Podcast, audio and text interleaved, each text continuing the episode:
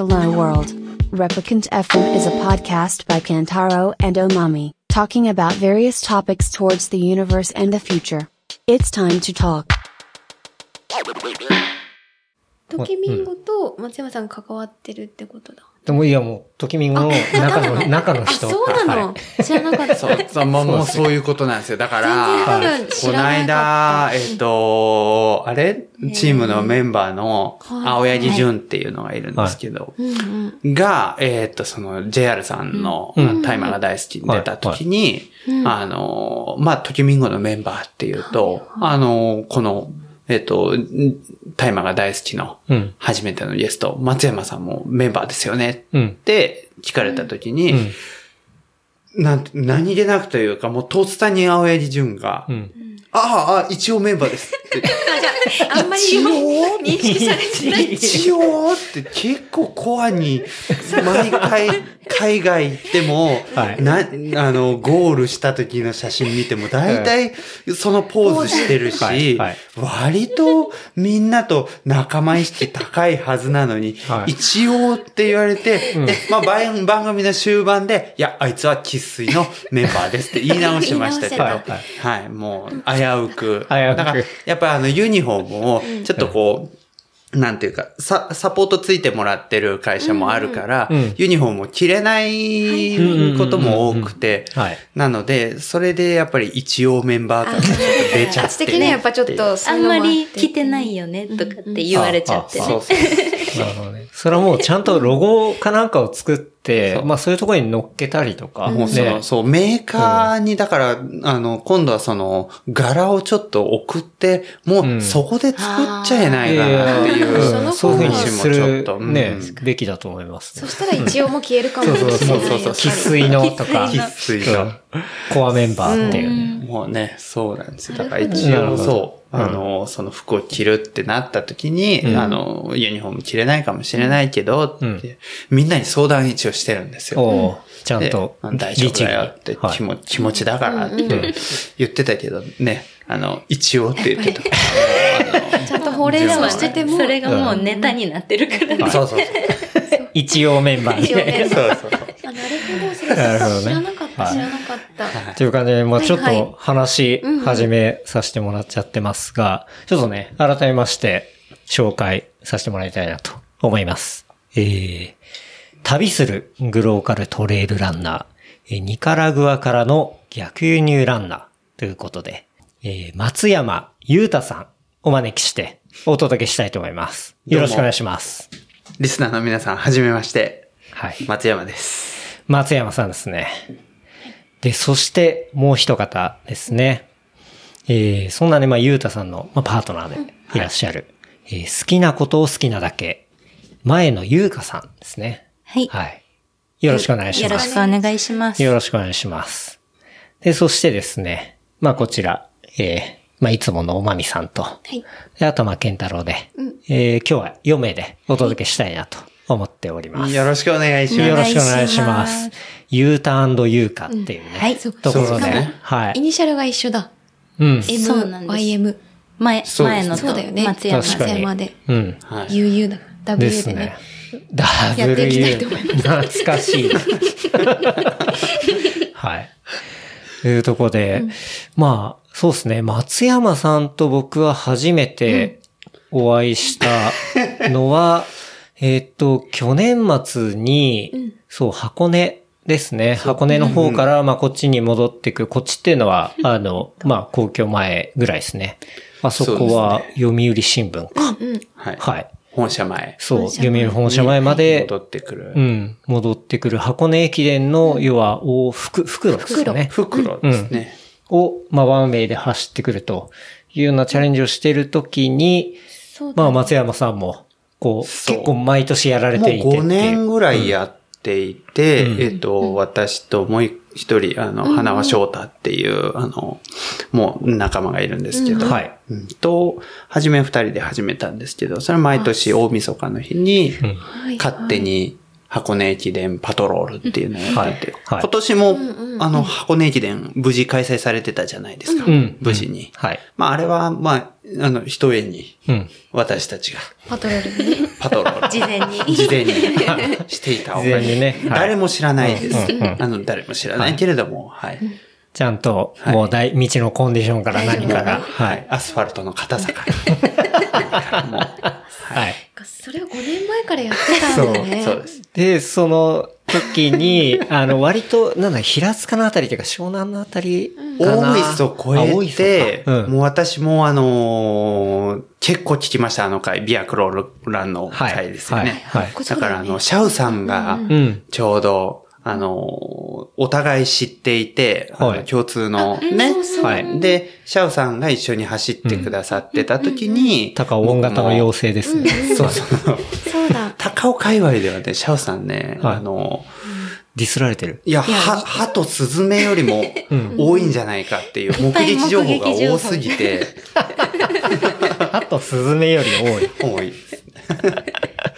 品質の、はい。はい。スライムレベルで出てくると。ははい。で、あの、大磯あたりでお会いして、で、そこで私がこう、抜かすときに、うん。いや、このペースだったら年内いけるかもですね、とかってね、はい。この後、戸塚地獄があるから、そうですね。はい。気をつけてくださいね。って、でも、ああ、そうなんですか。とかって結構あの時は元気で二人そうですねうん。僕ら元気でしたね。ニコニコまだして。そうだ、うん1年前の聞いてない人に言うと、マミとケンタロウ自体は普通に2人でそういうチャレンジをしようっていうだけで、うんそただ単に2人でそういうのがみんなやってるっていうのはあんま分かんなくて、う。うん。ただやってみようってで言ったら結構そやってみたら、あ意外といろんな人がやってるってことにその場で気づいて、う。うん。それで割と、はい、なんだろう、箱根から大磯まで結構はい早めのペースでそうそうそう下ってた。そう確か結構キロ6とかキロ 5? と時とかもあって、うんあれはまあ、ユートのせいなんだけどね。そう一緒に走ったユートが、ケツカッチンで、うんそ結構スピードアップで行ってて、うんで、そこで松山さんに会うまで早いってことに気づかなかったの、全然。うん確か。そう。それで松山さんがそういった助言をくれて、うんペース早かったんだって。ね。そこでねうん。まあ、それが地獄の始まりだったんだけそうど。うん。そういう風なウルトラも初めてだったからね、うんわかんなだかかった。ら、あのー、初めて走った年っていうのは、うんうん私とその一緒に走った花輪くんも、うんうんはい。全く同じ、もう昔の俺たちを見ているようだなって、後ろで。はい。最初飛ばして、はい後でこれは潰れるぞと。で、まあ、うんお二人は、まあ、あの、この界隈では、ね、あの、みんな知ってるので、あ、レプリカントの人たちだはい。ねって言って、はい。あの声かけたことはないけども、うん。なんか、昔の僕たちみたいだねって言って、あれ、大丈夫かなとかっていう思いで、こう、はい。後ろから。そしたらやっぱり、案の定、こう、いやもう大磯のあたりで、こはい、う追いついたのでん、あ、徐々に来てるなと。うん。まあ、まさに。だいぶ疲れが始まっていて、で、そう、そのエピソードでも話しましたけど、戸塚地獄っていうね、この後地獄がありますよって話を受けて、わあ、そんなあるんですね、つって、どんなもんかなって走ってたら、まあ本当に地獄でっていう話をね、まあその走り終えた後のエピソードでもさせてもらいましたけど、うん。そう会った時ぐらい雪が、大磯あたりで雪が降り出して、あ、そうだ、そう。そうよく覚えてます。寒かったんですそうそうそうで、そそう。こで、なんか当然何も知らない私と健太郎は、本当に、なんだろう、防寒グッズを何も持ってなそう、い。そんなに持ってなかったんですよね。普通のジョグする感じのだったんで。だから当然寒いってなるっていう。うん。その時松山さんもちゃんとそのいろんな装備を持ってたっていうそうそうもうダウンパンツも持ってんだっていうところで、うわ、そんなのマジ持ってないわと思って。経験まあでも、うん。夜。そう。その後の地獄とか、風が強くて本当に寒かったりした時に、ああ、これはダウンパンツいるやつだっていう。ので、もうコンビニで死ぬほどもう、変えられ、変えるだけのもう防寒具を買って、まあなんとか方法の手でゴールしたっていう感じでしたけど。いや、うん。素晴らしい。それがそう初対面だったんですけど、はい。ですね。いや、実はあの、だから年の前の年か。はい。うんまあ、の私も一緒に走っていて、うんうん。初めてその箱根の、走りました。はい、袋を。うんはい。ですが、うんあの、大手町まではたどり着けず、はい 品川でリタイアとなりました。言っても品川ですいや、から。品川でリタイア逆にもったいないな。品川があともうゴール10キじゃんあとなロだもんね。10キロ切ってるぐらいで、うんそうなんです。でも、そもそももう私がそれに参加をしたいっていう話をした時には、はい。ゆうたくんには、え、本当に言ってるのうんでうん。横浜から合流にしたらって最初言われて、はい。何くそと思って、うんうん 横浜からにしちゃったら、もう距離が、まあ、縮まる、まあそこがゴールじゃないですか。30ぐらいうん。はい。うん。なので、だったら、スタートから一緒にして行けるとこまで行きたいっていう風に言って、なめんじゃねえぞと。はい。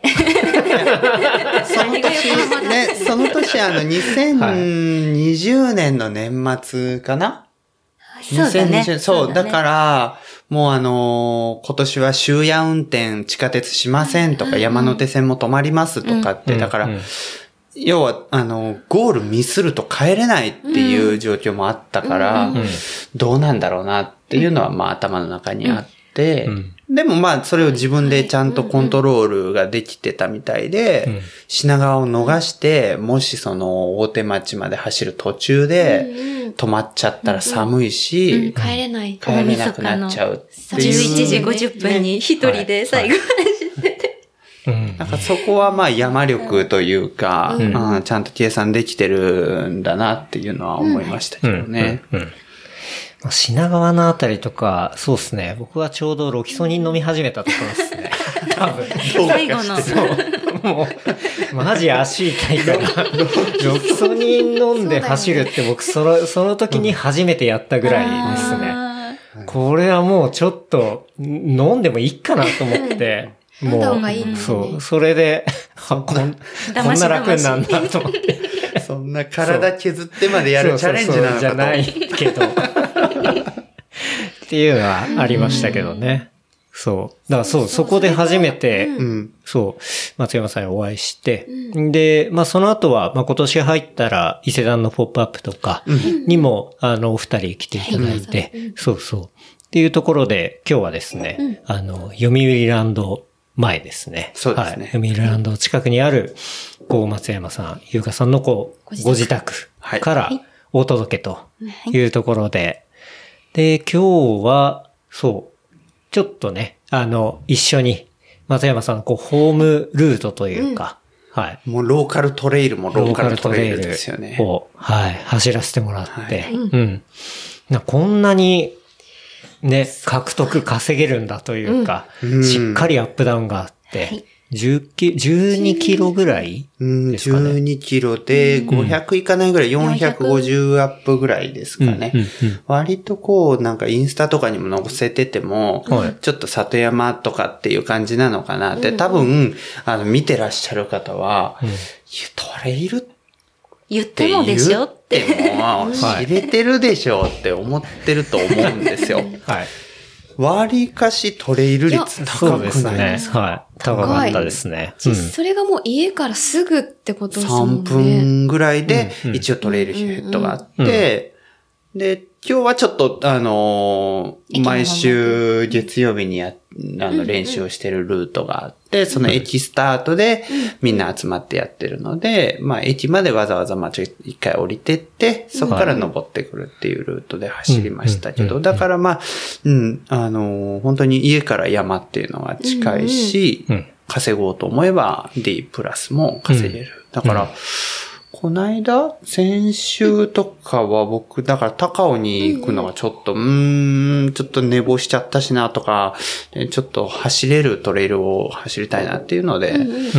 何周もぐるぐる回って、40キロで1500アップとか。まあまあまあ、普通に高尾で練習したぐらいの練習量がうん、家スタート、家ゴールでできるっていうのは、なんなら家エイドもできる。イエーイ確かにそうっすよね。すごいよね帰ってきてすぐプシュって言って。ビール飲そうすぐ、ですぐ飲めるし、シャワーもあるし、昼寝ができるっていうう。ん、うん。高尾まで行くと、やっぱり電車に乗って、なんだかんだで帰ってくそう、る。昼寝ができないというね。はい、はい、ははいい。昼寝。はい。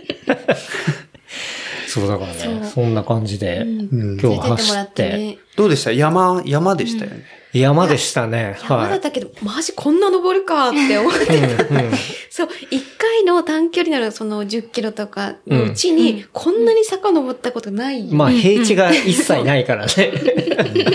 めちゃめちゃね、そうそう。うん。それでガッて10キロ行くのに、うん多分うちだったら隅田川を10キロ走るんだったら、うんそばにこういう10キロがあったらそっちかもって思ったりして。そう、すごい環境良くて、で、結構いかつい、まあ、アスファルトの坂もあったり、なんかいろんなセグメントもあったりして、そうですね。そう。なんか自分でね、まだ多分いろんなルートもひょっとしてあるかもしれないし、で、獲得もアップダウンもあって、こう自分の中でチャレンジを設定することもできるし、なんか本当に、まあトレイルランナーのこう練習メニューとしてはもう完璧というか、面白いとこだなと思いましたけど。そうですね。なんか雨降っちゃって山行けないなとか行きたくないなっていう時でも、ちょっとでも、あの、アスファルト、ちょっと小雨になったからアスファルトでも走るかって思ったら、舗装されてる住宅街ですけど、はい元は山だから結構なこう、シャドウがある坂が結。構あってあの、よく、シャドウが高いところにあるあの、輪っかのマークの、あれなんて名前だったっけねな。、丸々のそうそうそう。ね。あれなんか名前あるんですよ。なんか前水木さんに聞いたんだよな。そう。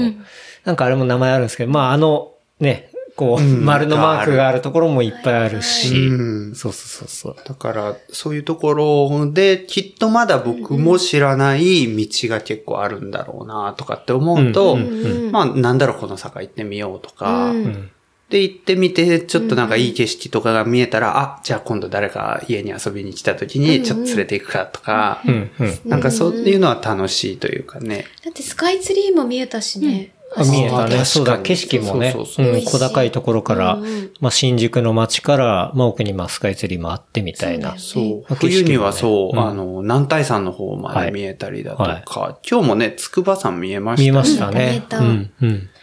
だから、そう。なんかその、ね、読売ランド前でトレイルランナーって僕あんまり、こう、そんなにイメージなかったんですけど、なんか今回走って、あ、結構、まあ高尾とかだったらまあ当然ね。ね、もちろん。はいあと、生田とか。生田はい生田は隣の隣の、隣、駅で言うと駅は隣かな、うん。駅はで言うと、隣生田の駅が隣だけど、生田緑地の最寄り駅は、向こう側か遊園だから、隣の隣。あ、じゃあまた全然違う。うん、5キロぐらいこっから。うん、うん。走ってね、行けば、行ったりもうん。うんできなくはない。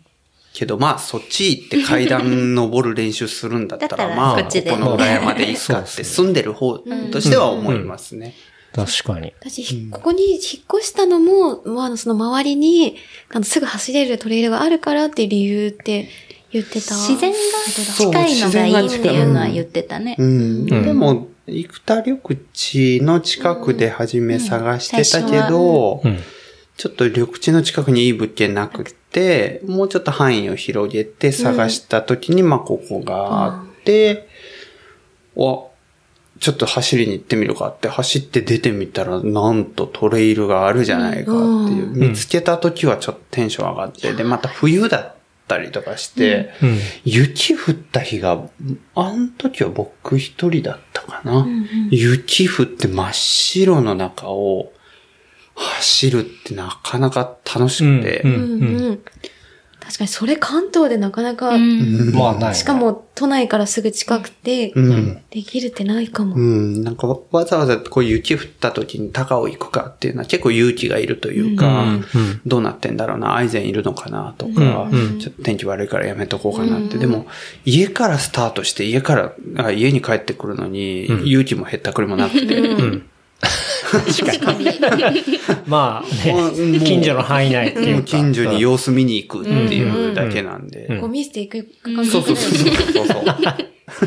3分だから。確かに。うんうんそうね。ね。今日は結構そういうね、ホームルートを楽しませてもらって、結構なペースでね、あの、走りまして。はい。坂きついきつい。こんな坂きつい。坂練したことあんまないからさ。ああ、確かにね。そうそう確かにね。坂きついなとか思いながら。いや、でもすごい面白かった、ね。面白かっうん。で、そ坂の上にワンコがいたり、う。あ、そうですね。あれ面白かったですね。ですよね、あれね。通称。めちゃめちゃでかい犬が、こう、まあ、狼みたいなねね、ケージの中入ってて、で、そこの坂がまあまたセグメントになってて、上がったら犬に吠えられるっていう。そうだから、セグメントの名前が吠えられ坂。そのまんまじゃんって思う。誰がつけたのはいか、わかんないですね。リスナーの方で、あその名前をそうか僕がつけたみたいな方。ね、私たちが引っ越してきた時にはもうあったから。あ、うん。でも納得の吠えられ坂だったよね。そうだねマジ吠えられるって思った。そうね。そう。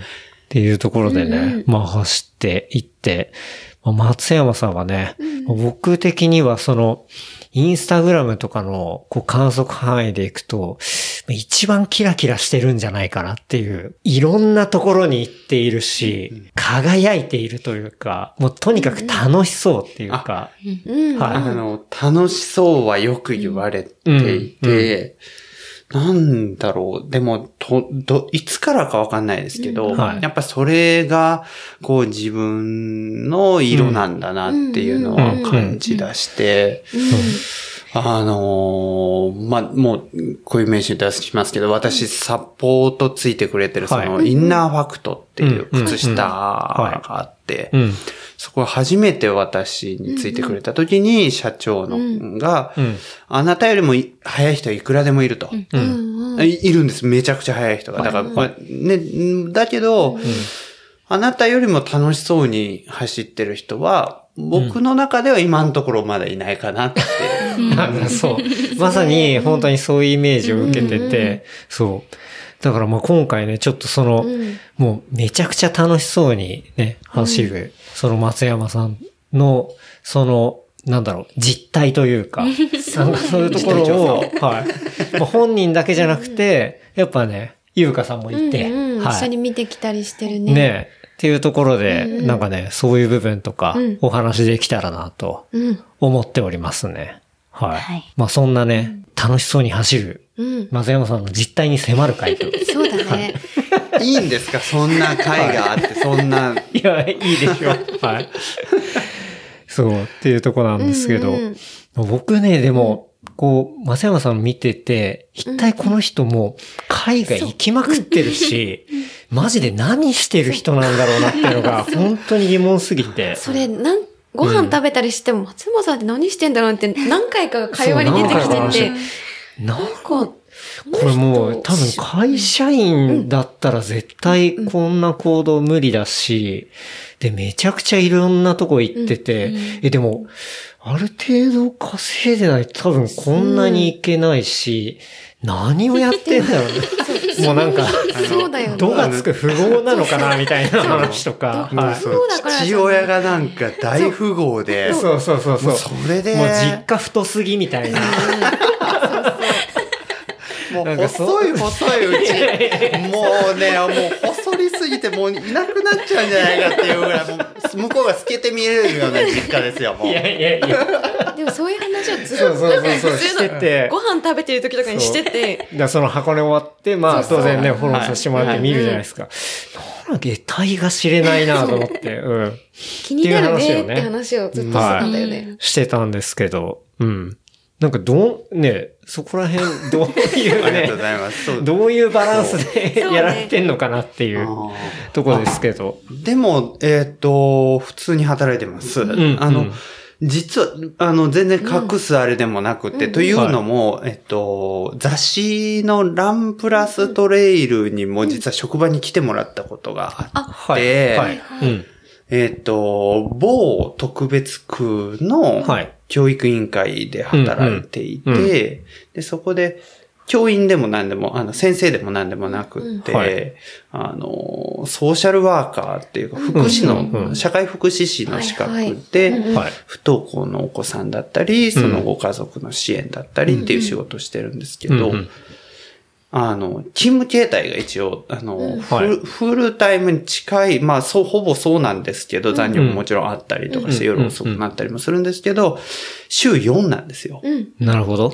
だ週普通の人は週5 5日ですよね、とか。大体。そう、そうですよね。はい。はい。うん、だけど、週4で、はい。あの、ソーシャルワーカーしてるので、まあ、おのずと週3はトレイルランナーにな。る。なるほど。はい。毎週3連休みたいな。もう、それはもう、ね、聞く人が聞いたらもう恨まれますけど、え、毎週3連休プラスカレンダーの休みはの休みだったりとか。あの祝日は休みだったりするんで、まあ、それはで、それにまあ、有給ももちろんあるから、まあ、それを合わせて海外遠征行ったりだとか、はい。とはししてるのもあって、うんうん。割と休みもこう自分でスケジュール立てて取りやすいのうんうんうんで、でまあ職場も、あの、そうやって、あの、私が走ってるっていうのを知ってくれてるので、うんうん。まあ休み取って帰って行っても、はい。どうだった？って成績どうだった？あとかって聞かれるというか、うん。みんな応援してくれてる。うんうん。なんかこっちは申し訳ない気持ちじゃないですか。あー。5日間も6日間も休んで、うんうん。すいません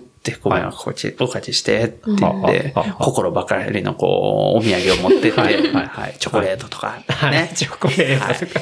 それ空港で買えるあの、どこでも買えるやつじゃないですか。それをそうなんだ。こう、机の上に一個ずつこう置いていくわけですよ。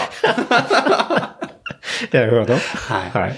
でも、うんあの、そういう理解もあって、うん。まあ、トレイルランナー。で、トレイルランナーも、今はちょっと高尾の方で、高尾ベースキャンプ。はい。ね、あの、ご存知の方も多いと思うんですけど、で、イベントというか、うん。トレイルランニングの、まあ、あの、なんていうか、こ講座というか、クラスというか、はい。っていうことをやっていて、割とこう、初心者の方向けに、10キロ、20キロの、あの、とか、あの5名限定とか、いろんなこう、クラスをやって、できるだけこの、なんていうか、裾野を広げていく活動といううんか、っていうのもやっていて、だから、なんかトレイルランナーって言っても、まあ、そこも、なんかこう、一つのお仕事にもなりながらっていう感じで、なるほど、なるほど。はい。うん。だからもう本当7分の4、まあ、会社員というか、まあ会社員というか、まあ、そうやって働いて働いていて、で、7分の3はもうトレイルランナーっていうような、そうですね。いうところで、うまくこうバランスをとってっていうのがね、知ったん、この間、ね。そう、うちで来てくれての時に知って、そうなんだそうなんだ。不合じゃなかったって失礼だけど、不合じゃないとか失礼だそうだった、そう、もうね、割とカツカツでいや、ってます。いや、楽してるわいけじゃないや、でもでも、その、あれ、あれじゃないですか。まあ、海外遠征行くって、当然お金もめちゃめちゃかかるわけじゃないですか。そこはまだ、そ、なんだろう、そこの解決にはなってないですね。なんか、こう、走ったりするのが多いっていうのは、まあ、そのバランスではあれですけど、うん。どうやってそんだけいろいろ、そうだよねあ、で行ったのかもっ、て。えーっと、そんなに行ってるわけではないかな。どう、どうかな。えっと、年に、今年で言うと3月にサウジアラビア、はい。はい。ゴールデンウィークに、えーっと、アメリカ、ソルトレイク。うんで、えーっと、この間8月末にタイ。はい。いや、行ってるわ。行ってるわわ。それは言ってますよ。結構言ってるわ。去年とかでもそうだし、なんか、めちゃめちゃ1年間で行ってたりとかも。えっと、ね2019年実は、はいえっと、そのインナーファクトさんが、うんあの、あの、全部出しますと。はい。っていうのを公募でやられたんですね。うん、うん、うん。で、公募に応募して、はいで、そこから縁が始まったっていうのがあって。なるほど。そこからのサポートだもんね。うん。そうそうそう。だから、公募に応募して、それそれマジ全部出しますって超すごいよね。それまでは全部自費で行ってたってことですよね。まあでも、だからやっぱり行くってなっても、まあし知れてるというか、やっぱ東南アジアだったり東アジア中心になって。くると、実は割とその台湾だとか、うん。韓国だとかっていうところに行くのには、さほどお金はかからなくて、LCC で例えば、あの、台湾とか韓国だと往復3万円とかでで、物価もまあ、日本よりは安いので、昔はそうだよね。そう、宿も1泊10ドルから20ドルもいらないとかってなれば、まあ、確かに。行けてうん。なんか長野とか、うんうん。あの、なんだろう、東北とか、はいはい。近畿、中国地方とかって行くよりは、うん実は安く済んだりとか。うんそれ、ちょっと前のうちの旅行の仕方だね。ねなんか確かに。多分にさ、コロナ前の3年前とかに、狂ったように LCC で東南アジアに行ってた時期が、狂ったように。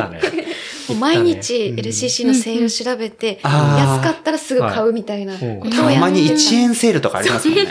ありますね。その本当に10時だったらもう10時にもうすぐクリックしてっていうのをやってた時期は多分やす、めちゃめちゃ、今はね、ちょっとそのサーチャージとかがなかなかあれだから、まあ難しいけど、そうですね。僕も一番安く行ったのは、セブ島に、確か往復で3000円とかで行ってましたね。えー私も、それでマニラ、往復3001円で行きそうました。そうそうそう。なんか、そういう時代があったんですよ。はい。そっかそうそっか、これで。本当に。うんあの時代は良かったっていう話なんだけど、うんまあ今はね、なかなか難しいけど。うんそっか。じゃあ2019年は、そのそ、うインナーファクトさんのはい。サポートがありながら、でもたそれがあったおかげで、あのー今は、その、アジアトレイルマスターっていう、はい。あの、東南アジア中心の、うん。そのレースの、なんて言うんですかね、アライアンスというか、はい。シリーズにしている、ん。あのー一つの団体があって、うんうん。で、そことな、まあ、なんていうか仲良くなって、うんうんうんじゃあ、あの、そこのシリーズの、せシリーズ戦の大会であれば、うん。あの、エントリー代は、はい。あの、かからないように、レースオーガナイザーに言ってあげるよっていうことは言ってくれていて、なるほど。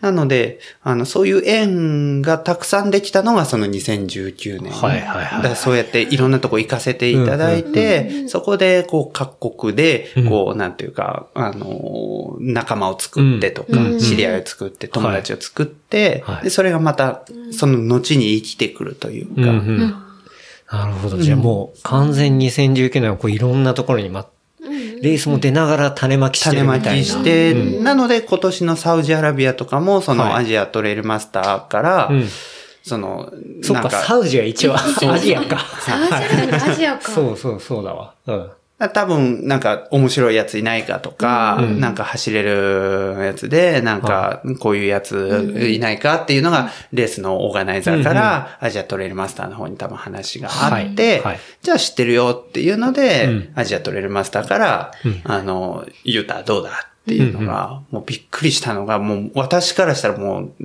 ね、コロナ禍で、ん。そんな海外なんてまだ行けないだろうなって思ってた中で、うんそれこそその、この番組でも、ん。あの、たびたび話題に上がってる JR 田中さんはい。との練習、激坂練っていう練習に行ってて、はいはい。その練習終わってから、もうこっちはもう、疲れた、今週ももう、ああ、もう疲れたと思って、スマホをパッて見たら、うん。ハロー言うたって言って、で、あの、いついつ、サウジアラビア行かないか。行かないか。はい。で、あの、航空券代、こうはいまあその、行かないかって、で、インビテーション、あの、誘いがあるんだけど、うんうん。その誘いには、航空券とうん宿泊と、はい。飯代とうん。すごい。うん。含まれるよ。はい。青足枕、全部。もうはい。もうんもうそらもう、だからさっきまで行けないと思ってたうん海外のレースなんてまだ全然できないなって思ってたのが、もうその日、急転直下じゃなくてこういうのなんて言うんですか？晴天の霹靂。それそれ、それです。はい。もうね、だから、いやそういうことが起きるんだなっていうか、まあそれも種まきをしたおかげなのかもしれないですけど、うんだからそういうのもあって、あの別に、さっきの話に戻ると、お金とかっていうのは、そんなにこう自分で、その代わりそのゴールデンウィークにソルトレイクに行くっていうのは、まあ今隣にいるうん。前の選手もはい。初めての海外レースだっていうことだったんで、まあじゃあ、うん。ちょっと二人で日程が合うところで、うん。世界中で探して大会開いてるところって、ゴールデンウィークって日本だけなんで、確かにのその日程でその休みがね合うところってどこかなって探したら、まあそれが出てきたので。じゃあまあ、初めてだし、うん。海外旅行もね、兼ねて。兼ねて。そんなね、はい。あの、私はまあ、どんなところでも大体 ね、はいニカラグアに住んでたっていう話もね、そうですよねあるんですけど、はいそう。うんなので、うんあの、ただね、あの、変なところにいきなりこう連れて行くわけにもいかずっていうのもあって、アメリカっていうの。だそれはだからもう完全全部実費で。はいはい。はい。なるほどだからサウジアラビアは全部出してもらった。うんうんで、サウジは、あと、ソルトレイクは自分たちで出して。自分たちで。で、タイも自分たちで出すけど、タイは物価も安いし、LCC で行けばかなり安くで済むから、とうん。いうことで、そうしていくと、そんなに皆さんが思ってるほどう、ん。お金はかかってないし、うんなんだったらね、長野でなんかいい宿に泊まって2泊3泊したら飛ぶよそれぐらいっていう額で、うん。タイとか行ってたりするわけうん。で。なるほどね。アメリカもね、うまく、ちょっと早めに、まだちょっとコロナギリギリどうかなみたいなとこで、今なら安いよっていうタイミングはいで航空券取って、うん。だから今普通の時じゃ考えられない値段ではあったよね。なるほど。逆にコロナ禍で安かったっていうのもあはいはいはいって、うん。ゴールデンウィークのね、うん。アメリカ行きのチケットなんて、普通だったらねなかな絶か、対うんうん。あとはまあ、LA までは、バラで買ったりだとか。はい。はい。これいろんな工夫をしながら。ね工夫でしながら、うん。まあ結局それが、あの、あだとなって、あの、はい飛行機乗れないっていう事件があったりしたんですけど、あだになってますね。たけど。バラで買ったから保証が効かないとかね、はいいうことがあったんですけど、うん。でもまあ、言ってもやっぱりそうやって安く買って、安く行く術をこう、私はもうね、うん。これまでこういろいろうん。やってきてるので、うん。まあ、ううん、そういう意味では、こう、いろんなところには、うんまあまあ、コロナさえなければ、なんとか、うんまあ、また行けるようになってきたなっていう感じではあります、なるほど。まあ、その、旅慣れてるっていうね、ところが、松山さんありますけど。いろんなとこに行ってるイメージだもんね、そう。本当に。まあ、それが2019年あって、うんでもその前というか、経験としては、JICA の経験があるっていうね。うん。そうですね。あの、2013年から15年まで。はい。はいはい。だから10年前だ JICA っていうのは、うんえっ、と、海外青年協力隊っはい。ていうものですよね。青年海外協力隊。青年海外年海外協力隊か。で、中米のニカラグア。うんに配属された。はい。はい。配属というか、まず希望して、あ、希望なんだ、あれ。あの、行きたいですうんって応募して、書類で、審査とか。書類審査と面接があって、ほそこで、あの、行く派遣国っていうのも決められて、う。ほう。あなたはニカラグア、ニカラグア国のうん。この仕事に2年間従事することが決まりました。行ってらっしゃいっていう形で、え、それそれ2年って決まってるんですか？最大2年っていうのは決まっていて、ただ、えっと、稀にこう延長の申請をして認められる方は3年いらっしゃったりだとかってほいううのは、はい、ありますけど、基本2年ですね。えじゃあ、もともとニカラグアに行きたかった。あのっていうことなんですか？なんか世界各国からその、派遣要請っていうのが届くんですね。日本に。日本に。はい。で、それの一覧表みたいなのがあって、うん。この職種で、例えば、えっ、と、スポーツの、例えば卓球の指導だったら、この国のナショナルチームがもど求めてますよ、とか、そんなマニアックなオーダーあありますよね。はい。あとは算数教育をしてほしいから、教員の派遣をしてほしいとかっていう、かなりコアなというか、こう、あの、細かいところまでのオーダーが入ったうん。派遣要請っていうのが世界の各国から来るんです。障害者支援に特化した専門家を送ってほしいだとはあはか。あなるほど。で、その中で私がやりたい仕事っていうのが、うんまあ今もそうなんですけども、学校に行けてなかったりだとか、うん家庭に何らかの、あの、うんまあ、ハードルがあって、んあの、学校に行けなかったりだとか、うん生活に苦しんでたりだとかっていう子供たちの支援っ。ていうことで、うんで、それをしたいと。うんで、その前に、まあそういった、まあ社会福祉の仕事をしていた経験もあって、うんまあこの国のこの仕事をできるのは私ですっていうアピールを面接でしたところ、うん。うんニカラグアにじゃあ行きなさいっていう。ほそっか、じゃあ、ニカラグア希望ってわけではなう。くて、マッチしたの？ロロールでってことそうですってことですはいね。うん。うん。うんそだから割と国を希望で出しても、ロールで、うん。あの、いや、あなたはこっちの仕事をやってくださいっていうので、はいはい。思いもよらないところに、あの、派遣が決まるっていう方もいらっしゃる。それ言ってた。なんかお姉ちゃんがちょうどコロナ前に、あの、JICA に看護師をしてて、うん。看護師として JICA に行きたいっていう希望があって、はあで、希望が通んなくて、ラオスに、うん。うん。で、面接通って決まって、て、ラオス。それで決定したけど、お姉ちゃん的にはその虫自体がダメで、虫。そ う虫がマジダメなんですよ、昔から。都市しかダメじゃん、そしたら。なんか虫がダメだし、虫を食べる文化もラオスがあるから、はいはいはい。私はそれは無理だってなってけ、まあダメって決定いかなかったんですけど、結局その希望したところは別のところで、はいはい。で回ってきたのがラオスだったっていう、そういうロールがラオスだったみたいな話はいはいで、が自分の希望っていうよりマッチングしたところに、そうですねっていうことなんだそうだと思いね。虫苦手だったけど、よりによって回ってきたのが虫を食う国だったっていう話。マジかーって言ってたの覚えてる。なるほどね。そうそう。なるほど。じゃあまあでも、え、うんうんその、じゃあまあ、ロールはマッチしました、うんニカラグアですって言われた時に、どうだったんですか？リアクション的には。うんいやもうおーっつって。ありがとうございます。うん行きます。うんうん。まあやりたいことはできるしっていうんで。まあでも、あの、こうこうこうでっていうのを職場にも説明をしてうん。退職しまして、はいはい。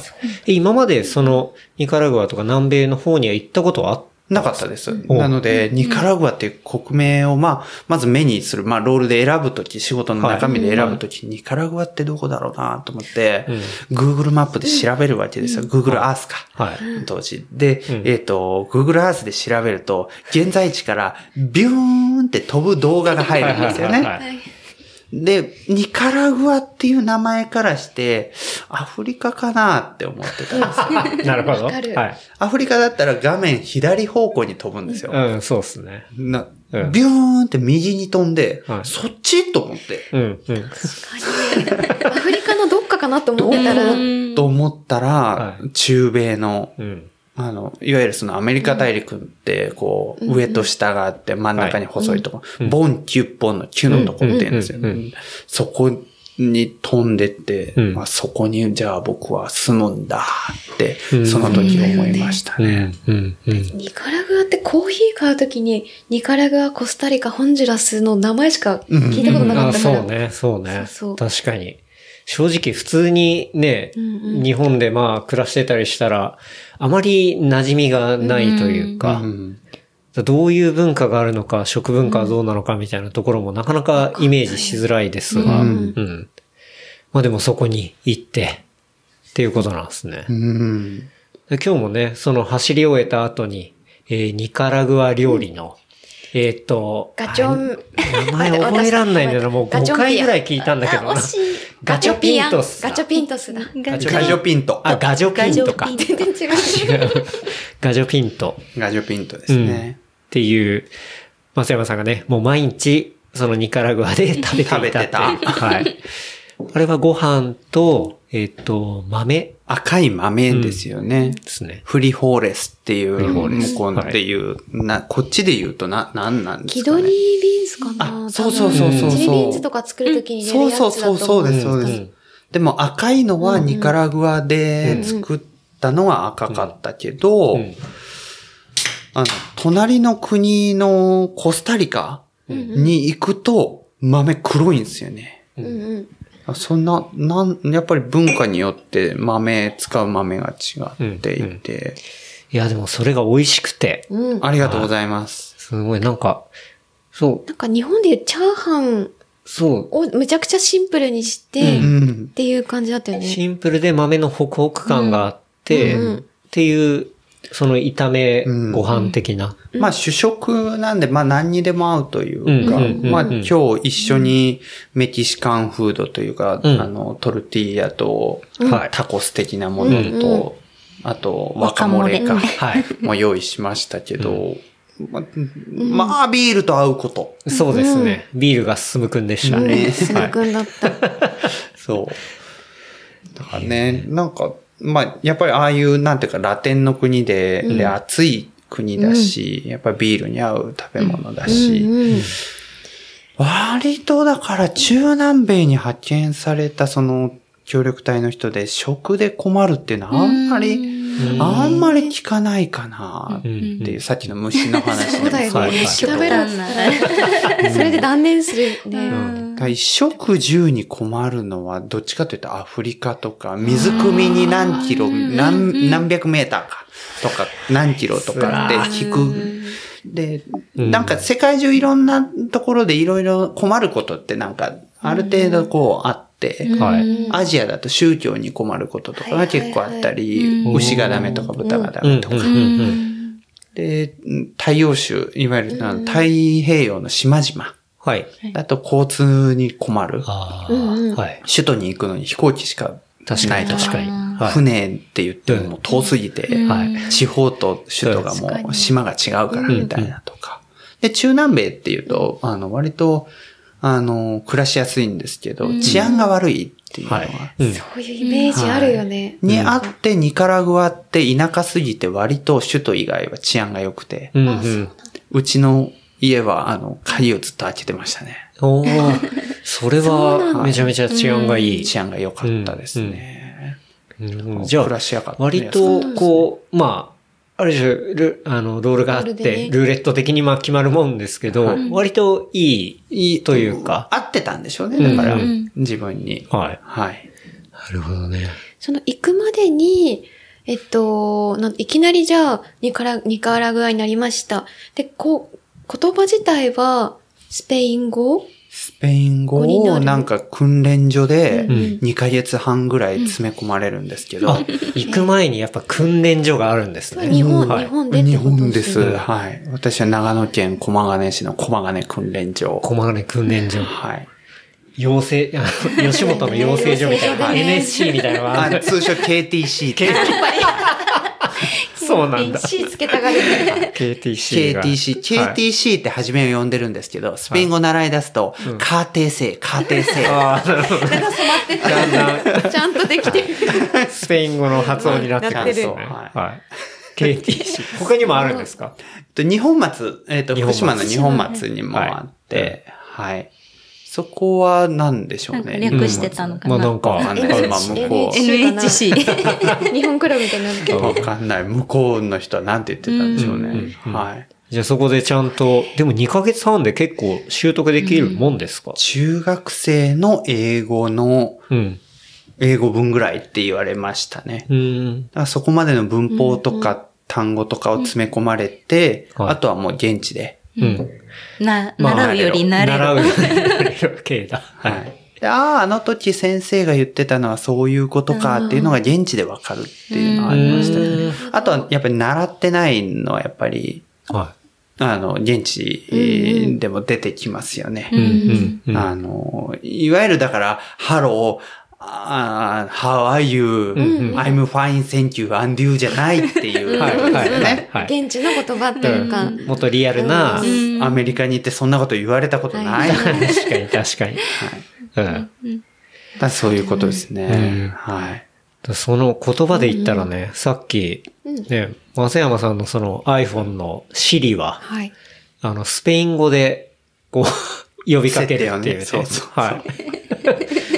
すごいいいなと思ったけどね。いいうん。なんか他の人が、Hey Siri とかって言ってても、はい。あの、うちだけ反応しないから、ああ、確かに。え、Siri を反応させるのは、なんて言ってました？オージェ Siri って言ってる。オージェ Siri。オージェオージェ Siri。あ、ほら、反応した。反応しちゃった。はい。さっきもね、あの、天気を聞いてましたよね。そうはい。はい。天気聞いてのい、何でしたっけ？¿Cómo es clima de hoy? En este momento está nublado y la temperatura es de 18 grados. Habrá lluvia a partir de la tarde. Hoy la temperatura máxima será de 22 grados y la mínima de 12 grados. あの最高気温22度で最低気温12度だそうです。っていうね。なんかそのスペイン語でシリ使ってる人僕、身近で初めて見たなっていうところだったんで。うん。忘れちゃうんでねはい。使わないとね。うんそっか、その言ってた頃ははい2013だから、そうもううん、10年確かに、もうそろそろ10年前とかになっちゃうってことですはい。ね。だから、もう言ってたって言っていいのかどうかってことですよね。いやいやいや言 ってた10言ってた年も前なんで、もういつの話してんだって話ですけど、でも、そこでね、トレイルランニングの楽しさにハマったのもそうだったんで、それ、行く前はやってなかったってことっすか？ちょっと走ったりとかはして、ちょっと草レースみたいなのに1、2回出たことあったんですけど、それはでもロードで、ロードとトレイルもちょっとだけ、はい。だけど、まあそれもやっぱり向こうでできる、趣味を。世界どこでもできる趣味をね、はい。あの、ゲットしたいなと。で、。走り出したのもあって。うん。あとは、あの、マラソンは、当時その大阪で、その、児童自立支援施設って言って、割とこう、やんちゃな子たちがはい、家庭裁判所だとかを経はい。て、はい。あの、送られる施設の職員をやってたんですよ。ほう、ほう。で、ほら、あの、子大供たち。阪にいたんですね。そうです。はい。うん。なるほど。で、あの、お前ら走れとか、先生も一緒に走るからとかって言って、はいはいい行こうぜとかって、うん結構ガチガチ系の、はい。まあもちろんそういう施設なんで、うんそうなんですけど、うんうんでそこでやっぱり、先生も本気見せたるからな、はい。見とけよ、とかはいって言って、はい 当時、あのーフルマラソンとか走ったことないのに、うんまあフルマラソン頑張って走って、うん。なんとか3時間54分とかで、おうおうおう足を引きずりながらもう豆を何個も作って、はい。はい。はい当時もう時計とかもなんか G-SHOCK とかで、はいアナログな感じペースとかも出ないですよはもうストップウォッチでっていうことですそうね。そうそうそう何も知らないから、うん。はい。先生の松山さんにもやっぱそんな時代があったんですね。もちろんですよはい。で、それで走った。でも、あの、やっぱりニカラグアに行ってから、いろんなレースに、やっぱり途上国なんで、うん立派なレースはあんまりないですけど、はい。でも、こう、いろんな地方に、うんなんかマイクロバスみたいなんだとか、路線バス乗り継いで、うんあの、ニカラグア人のランナー友達に連れられて。あの、大会に行ったり、はい。あと練習ちょっとしようぜとかって言ったら、朝の4時に、うん。家にゴンゴンゴンゴン、オラー、言うたーって はい。来るんですよ。いそ、い磯の野球しようぜ的な感じで。はい。そうそう。中島ーしかも鍵開いてるからね。そう、もう入ってくる。もう入ってくる。もう。なるほど。はい。うんっていうことをしてると、やっぱりまあ向こうの景色って、とはいうものの、うんなんというか、走ってこう見る景色がすごくやっぱ綺麗なんですよね。うん。う。うんん、自然の中にこう大平原の中にこう、朝日がこう、わーっと浮かんできたりだとか、うん見たことないこう、火山の周りを回ったりだとか、うんで、整備もされてないからもう大自然も大自然なんいですよ。や、いいっすね。もう、本当にワイルドな。はい。あれ臭くない？と、うん、うん、あの、火山が近いからね、とかって、はいい。いの？とかっていうような中を、一歩間違ったらマジガス溜まりでやられるやつですよね。なんかそういう経験があって、うんああ、やっぱり自然の中走るって楽しいなって思って、うん。うん。うん。ニカラグアのはい。フエゴイアグア、えー日本でいう火と水っていうはい。100キロのレースうにん。出走したのが始まりです、ね。始まりで。はい。でもええ。当時だってその時って40キロフルを走ったけど、うんうん。その時100キロも走ったりしてないのに、そうですね。だから、あのー当時、その同期の隊員の、あの、はい。女性の隊員が一人うんうん。いて、えっ、と、名前別に出しても大丈夫だと思うんですけど、夏目さんっていう、はい。関西の方では実はうん、ちょっと有名な、あのー強いランナーとして、はい。今でこそ。あの、入賞とか、ゲストランナーになってたりする方なんですけどうん。うん、が同期の隊員でたまたまいたマラソン仲間だったんですよ。で、一緒に100キロ出ましょうよとかって、うんうん。このレース面白そう当時、だねって。そう、そう、うん。お二人とももちろん入賞とかも全然したことのない、うん。うん。あの、ただの同期隊員同士のノリで、で、2年あるから、うん。1年に1回だから、チャンスが。チャンスがね。なるほどね。はい。だから2回はチャレンジできるから、はい。とにかくうん。感想を変えるまでにしようと。はい。で、1年目は50キロで私カットオフになっちゃって、ほう。うんうん。だからもう走れなかった。はい。で、えっ、と、2年目は、なんとか、うん。涙涙の、うん。あのーまあ、最後ゴールした時は、私と、また別のちょっと、あの、男性の隊員と、うんえっ、と、もう一人、アメリカ人の、アメリカ軍のうん。女性の、はい。あの、ランナーうんと、アメリカ軍の、軍然、もうね、映画に出てきそうな感じの、と、最後涙ながらに、はいかもう、あの、ゴールが閉まる10分、11分前におーすごい。ゴールして。、はい。もう号泣してみんなで抱き合って、うん。もう、あのーなんか、すごい、感情高ぶってて、はい、はい。その女性のことなんかちょっと好きになるような感じだった高ぶりすぎだな。ついてるけど。でも、後から見たらもうゴリゴリの軍人で、はい。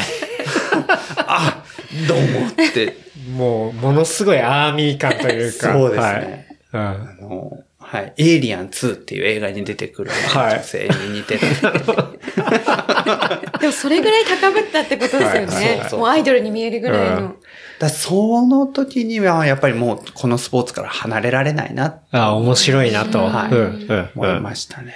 もう心をわしづかみにされたとされていうか。。で、まあ日本に帰ってきて。うん、うん。で、まあ、あの、ニカラグアの友達たちと、やっぱり、あの、そうやって走ってたので、うん。まあ、日本とのギャップに、まあ、驚いたりだとかしながらも、うんやっぱり日本でも、やっぱり楽しく、うん。そのラテンの雰囲気の中で、うんうん。こうニカラグアを楽しく走ってたっていうことを思い出して、あ、やっぱり自分は楽しく走らないとなっていうので、うんうん。楽しく。っていうところに。そうなんだ。当時のそのニカラグアで走ってる時って当然補給とか、例えばタイム測るものが、なんかそんなにな G-SHOCK の時、もうちょっとあれかもしれないけどか、はいはいそういう環境自体は整ってないけど、うんそれでも100キロ走ったっていうのがめちゃくちゃすごいなっていやーだから思うん、だけど。エイドステーションで、はい。もう今でも覚えてるのが、次のエイドでガジョピンと出るよって言われた。マジか。まあ、あの、イメージする、まあ、さっきも言いましたけど、豆入ったこう、炒めご飯が、はい。めちゃくちゃ嬉しくて。あ、嬉しいんだ。ちょっと歯に挟まるかなと思ったけど、あのーなんかやっぱりエイドステーションでもフルーツだけとかはいはい、ドリンクだけとかっていうようなところもあったりしてう、ん。そしたらもう真夜中の、もう、あの、もう苦しい時にうん、次のエイドステーションでガジョピンとあるよ。はい。言われたらもう頑張ってそこにたどり着いたんですけど、うん。やっぱ初めて、やっぱそんな、こう、過酷なレースにチャレンジするような時って、うん。やっぱ、こう、経験したことのないことの連続で。やっぱ今ではよくあるんですけど、胃腸がやられてたりとか、うんガジョピンとなんて食べられるわけもなく、うん。ですよね。やっとの思いでたどり着いたんですけど、は食べられない。そうですね。で、まあ、そういうこともあったけど、まあでもその補給っていうのは、うんまあジェルとかに頼るわけでもなく、うんやっぱりそのリアルなその時のエイドで食べうんそうだよねリアルて、フードで。うんはい。うん。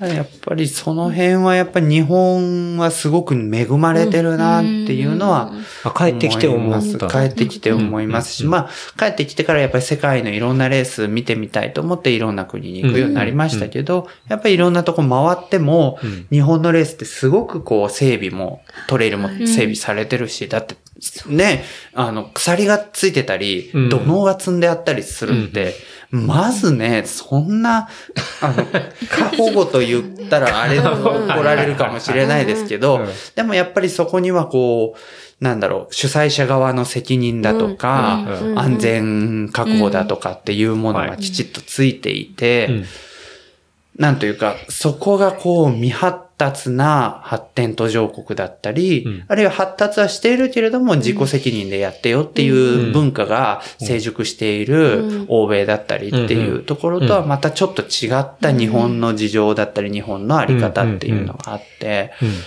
だからまあ、あの、自分に合ってるのはどこかなっていうのは思うと、やっぱり、こう、海外のレースで、どんどんこう、そういうものをどんどん、なんていうのかな、新しいのを見てみたいなとか、いろんな場所で、あ、ここはこん。な風にやってん。だとかっていうのはいははい見てみたいっていうのはあって、海外結構行くん。ですけどうん。ね。うん。もうだからさっきもね、この、あの、まあ、昼過ぎぐらいに、まあ、松山さん、ゆうかさんのね、このお家来て、で、入ってすぐ左に、まあ、乾燥メダルというか、まあ、そういうものがこう、いっぱいかかっていて、もうまあ、とにかく各国の、あのね、まあ、そういうレースの。そうですね。走ったらメダルくれるんでね、はい。あうの、だからう、なんか嬉しいですよね。う。ん。飾っちゃう。うん。すごいなと思って、う。ん私はもらったことがなかったのでいいなと思いながら、やっと今年ゲットできたので、あそこに一緒に、はい。入れさせてもらって。うんうんうん。でもやっぱそうやっていろんなね、世界を見てっていうところですけど、なんだろう。そこと、なんかもうちょっと日本こうだったら面白いのになみたいなところを感じる部分もあったりするんじゃないですか？なんかいろいろ見てると。もうね、あのーやっぱそれは、ゴール後？うんうん。うん。うん。ゴール後？ゴール後はがやっぱり、あの、日本は、あの、もっとお祭りが続けばいいなというあ。か、うんやっぱ悲しいかな、うんゴールしたらうん、帰るっていう習慣が、日本のランナはい。ーあると思う。はい。自分が終わったら帰る。う帰る。うん。ゴールのところゲートで一礼をして、はい。で、泥んこになったのを、うん。まあこう、そのままなのか、お風呂にそのまま行って、うん。一人で車に乗って帰るっていうのを、はいはいはいはい。できるだけ私は、うん。やっぱり、まずビールでしょ。確かに。ビールを飲みながら、は次にゴールする人だったり、うん。まあ、あの、できる限り、うん。やっぱり何でもいいんですよ。あの、拍手でも鐘でも鳴らすでも、カウベルでも何でもいいんですけど、やっぱりこう、大変なんですよ。100キロも走ってくるとか、いや100マイルも走ってくるとか。みんな褒められることやってんすよ。うん。うん。そうですよね。はいうん。やっぱり褒めてあげようぜっていうか。んお互い称えるっていうか。そう。うんで、ビール飲みながら、うんいや、あの坂やばかったよねとか、んお前あの時なんであんな速かったんだとか、うん。うんいや、あの、足つって倒れてたけど、復活すごかったよなとか、はいなんか積もる話もあるはずなんですよ。絶対ある。顔、その時に初めて顔見知りになった人たちでも、うん。何回もうん。抜かして抜かれて抜かして抜かれてってやってるわけなんで、その同じタイムでゴールした人たちって。うん。うん。じゃあそこでちょっと一杯ビールでも飲ん。で、うん。え、高尾近いんすか？とか、うん。あ、じゃあだったらちょっと一緒に今度練習やりませんか？インスタとかやってますか？とかって、走いいっすかフォローしてとかってうんうん。いうコミュニティがどんどん広がるっていうチャンスが、なるほど。まだまだ日本は弱いんじゃないかなと思っていて、あだそこはなんかこう、まあ難しさはいろいろあると思うんです。うん。ビール飲んだら車乗って帰れないよとか、あの宿泊したら明日仕事行けないよとか、うん。いろいろあると思うんですけど、なんとかそこをこう、工夫してできないもんかなうかなるほど。だからまさに今回夏のタイのレースはい。に私も出てっていう時は、あの、いろんなカテゴリーのレースがあって、うんうん。私たちは105キロっていうのに出たけど、はい。100マイルもある65キロ、えーあとは30何キロ、20何キロってだいぶカテゴリーがあって、うんで、私たちが走った翌日もその短いレースが開催されたり。でしてる。うんで、その最中にその会場のところで、あの、タイのご飯が無料ではい。えーと、バイキング形式で食べられると。で、それをみんな食べながら、お疲れっていうのをやってる。で、うんまだ、その、そのタイミングでもこう、ゴールしてくる人たちがいるっていう。すごい楽しかった。またそれを僕の太ももぐらいの腕っぷしのあるおばちゃんが、あの、いわゆる給食のおばちゃんみたいな、タイ人のおばちゃんが、オラが作ってんだ、うめえだろみたいなことを言いながはらい、かき混ぜて、大きな鍋でかき混ぜてんすよ。大体太ってる人が作るご飯ってうまいからね。あのね、それはす、ごい偏見だそれけど。は、いや、世界共通かもしれない。世界共通だと思う。それはわかる。大あの体うまい。、それはそうだと思います。だって、トレイルランニングで、うん。いや、俺早いんだよっていうやつが、うん。足めっちゃ細かったら、嘘だってなるじゃないですか。それだけ味見もして食べてそうるってことだから。そうですよね説得力が違う。味見で？味見で太ったの？確かに。でもうん。海外の、なんか勝手な素人目線だけど、海外のレースってそういうファンなイメージがすごいあるというか、なんかその終わった後も楽しいお祭りみたいなのまあ、が、単純に、まあやっぱアフターパーティーがちゃんとあるとか、うん。そうなんかその終わった後のそのモーメントを大事にするっていうか、なんかそういうところは確かに必要かもしれないですね。うん。割、と、だから、えっ、と、この間、えっ、と、あった新越語学はい。だったりは、うん。まあ、あの、石川さんがうん。アメリカのレースの雰囲気を日本に再現したいっていうのでね、やられてるっていうのは伺ったことがあるんですけど、うんやっぱそういう雰囲気を感じられるというか、うんうん。みんなで表彰式、うん。ねはいやったりだとか、うん。わざわざそのためにまたもう一回集まる人が集まるとかっていうのはよくできてるなとなるほど思いますね。でもあれだね、それで言ったら、えっ、と、にせ、えっ、と、まあ、ラファの、まあ、自転車ですけど、ラファの、そういうライドイベントとかは、まあ、きついんですよ。あの、そうだね。結構距離もあって、まあまあタフなんですけど、それが終わった後は、ちゃんとアフターパーティーがあったりして、で、みみんなでこう集まって、で。えっと、お酒をあれは確か1チーム12本、あの、持ってきて、で、預けとくんです。まあ、エントリーというか、なるほど。そう、そこで預けて、で、そのアフターパーティーの時に、こう、プールみたいなところにみんなのビールがバーってあって、で、そこもうフリービアなわけですよね。うん。なるほど。まあみんなが持ってきたは。いはいで、そのビールを飲みながら、あの、まあ、いろいろ話聞いたり、まあ、音楽がかかってたり、みたいな。で、ご飯も、まあ、そこに含まれていたり、みたいな、っていうところがあるんで、まあ、やっぱ、そうなってくると、まあ、当然ね、あの、その日走った、えっと、まあ、レースの、はいはい。あの、ところの話にもなったりとか、まあ、他の話にも当然なりますし、みたいな。っていうところがあって、あれはまあ、なんか、僕は初めてでしたけど、なんかすごいいいなって思いましたし、で、まあ、ニセコで、えっ、と、乗った時は、アフターパーティーっていうのは、あの、オフィシャルではなかったんで、まあ僕らのね、そのメンバーで、アンオフィシャルのアフ,、アフターパーティーアフターパーティーを、まあ、えっ、と、札幌の中でもう勝手にやったんですよね。そしたらまあ札幌に泊まってるメンバーが結構、あーって、集まってくれて。はい、来てくれて、で、まあいろんな話したりみたいな。やっぱ、あれは良かったのかなって思うし、そう、なんかそういうところが、うん。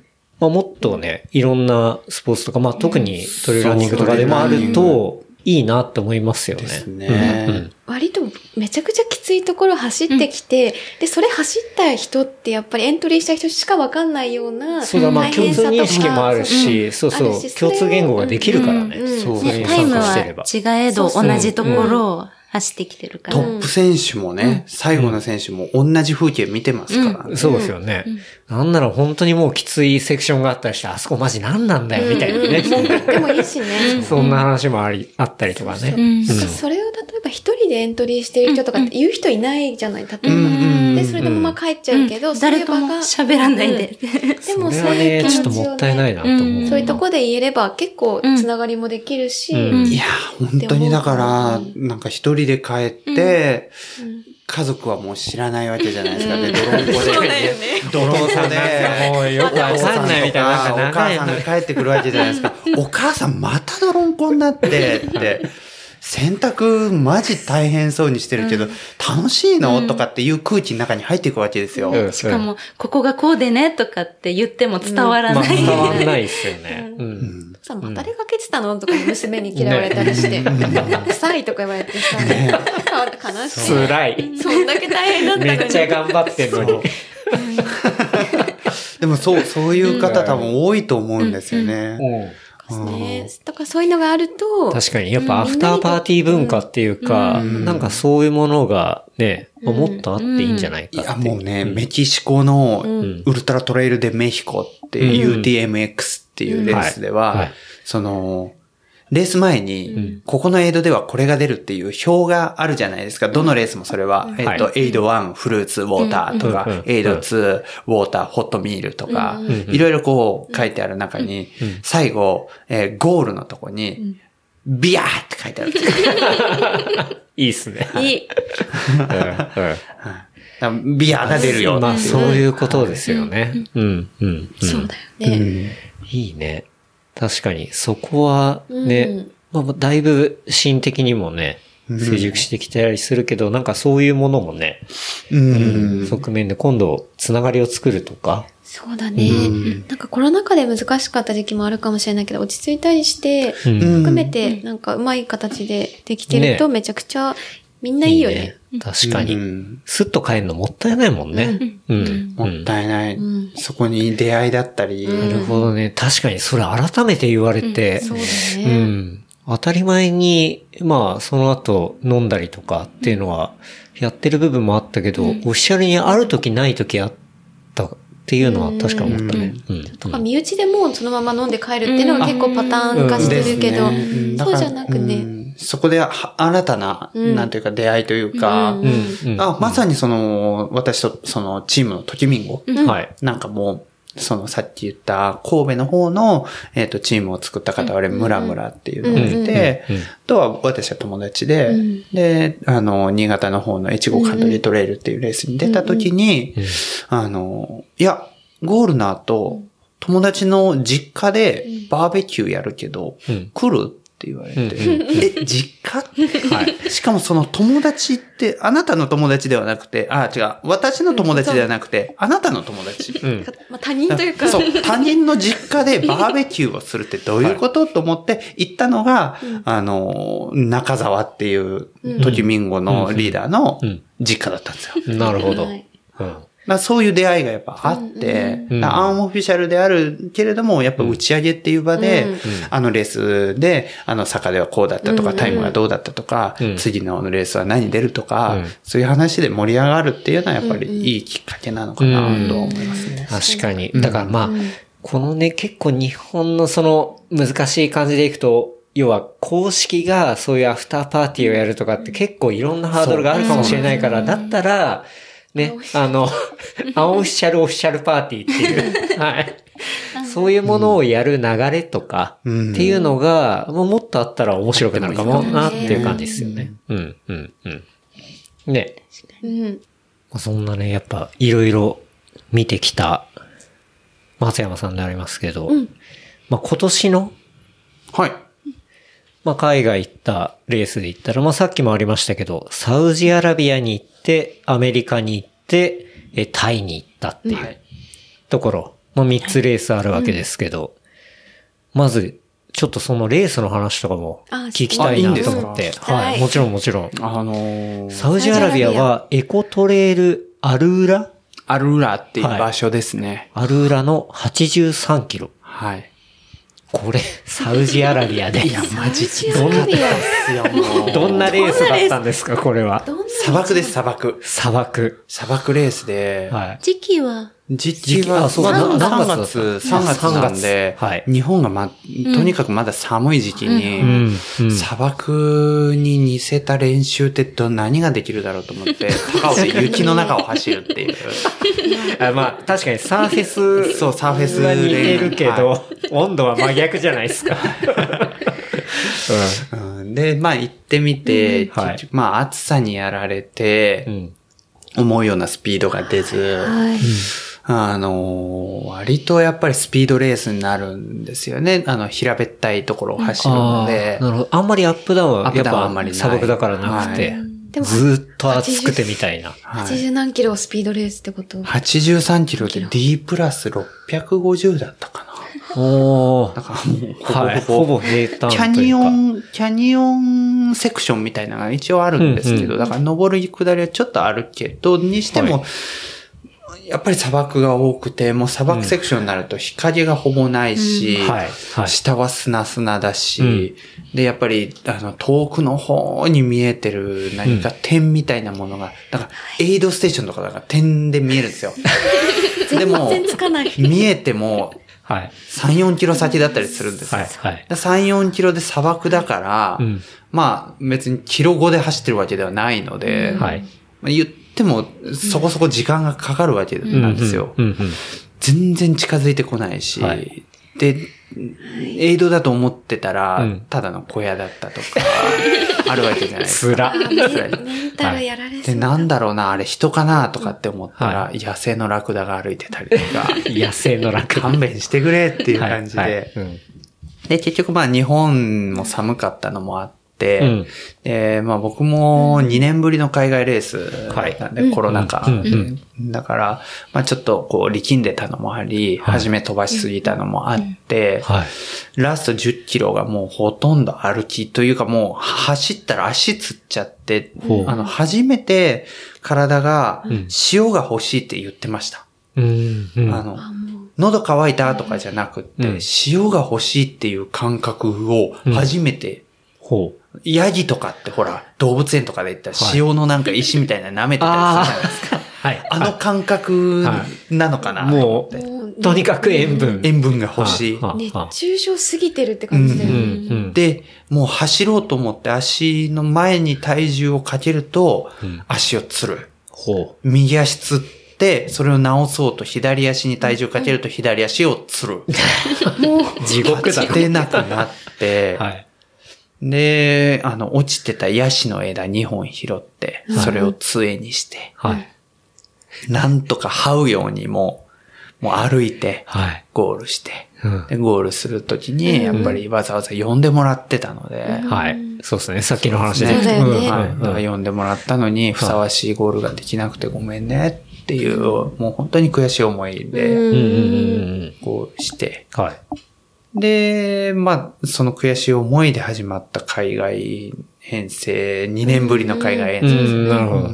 え、サウジって、そのレース中、どれぐらいの気温なんですか？気温は多分35とか、それ以上だとは思う。でもまあ日本の夏とそんなに変わらないかもしれないんですけど、はい。木とかがないから、直射日光を直射日光が遮れない。やばくて、で、気づかないんですっていうのは、カラッとしてるんで、はい。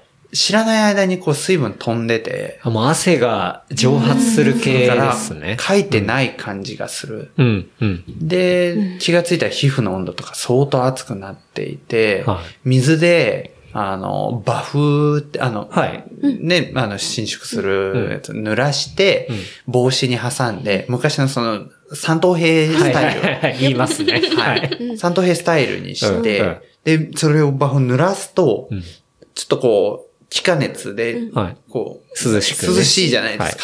なります。でもその涼しさが、もう、尋常じゃなくて氷で冷やしたんじゃないかなって感じるぐらい、キンキンに冷たく感じて、単に水で濡らした布を氷って感じるぐらい熱かった熱かったってことですね。はい。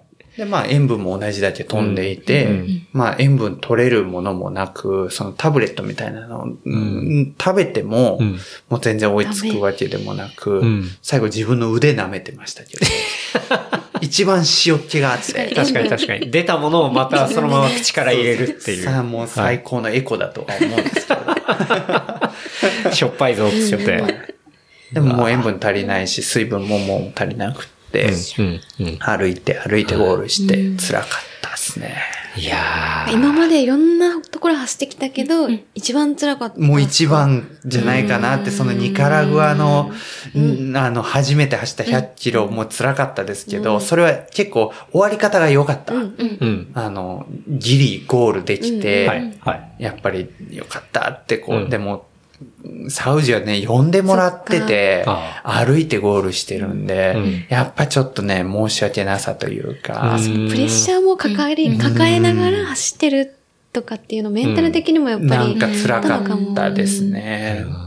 まあ、なんとか次は頑張りたいみたいな感じで、うん。サウジ帰ってきての次のレースっていう感じですね。サウジでのその、じゃあ次やるんであればこうしたいなみたいなポイントってどういうところなんですか？サウジですか？サウジもう一回ですか？もう一回。いや、なんかやっぱだって今回、要は納得したものには松山さん的にならなかったわけじゃないですか。じゃあもう一回やるとしたらどういうところをアジャストしていくのかなっていう、この砂漠をじゃあ83キロ走る人に対する tips っていうもうものすごい、そうだね。少人数だけどね。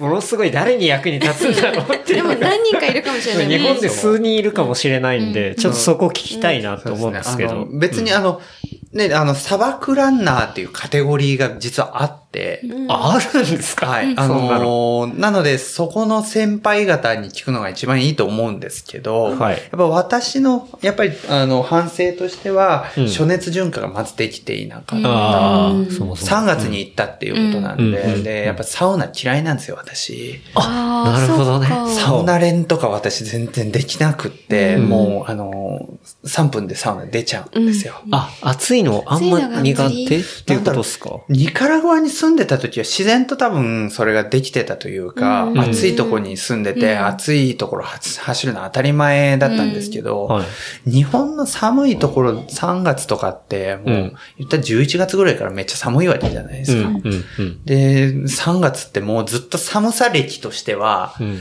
11、い11、12、1、2、3、5ヶ月もう寒いで生きてきてるので、はい。うんなかなかいきなりポンと渡ったところで、うん。夏の気温でカラッとしててっていう中うんでっていうのは辛かったんだろうなっていうのもある。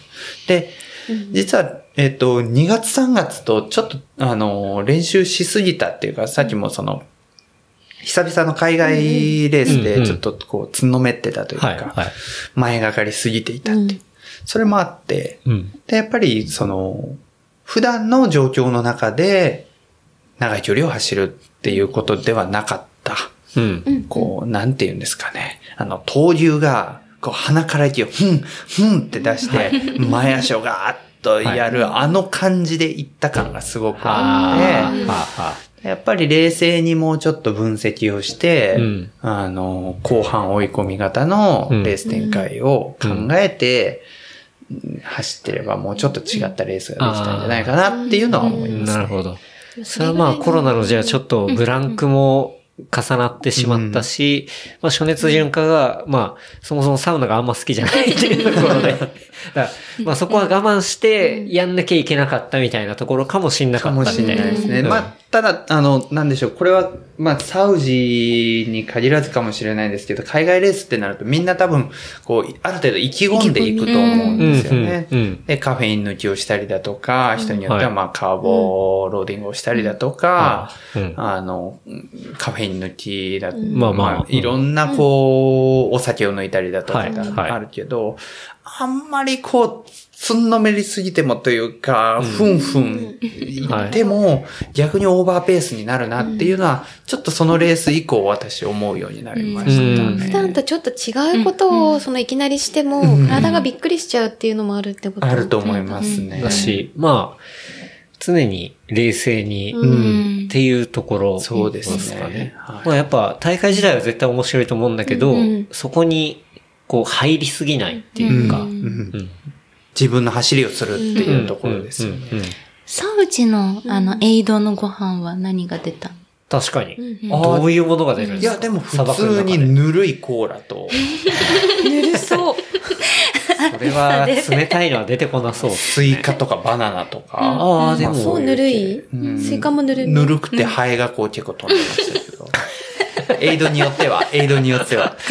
えバナナじゃあ変わったものは、食べ物としてはない。特に変わったものは出なかったですね。で、割とこう手厚かったというか、うん。ーなるほど。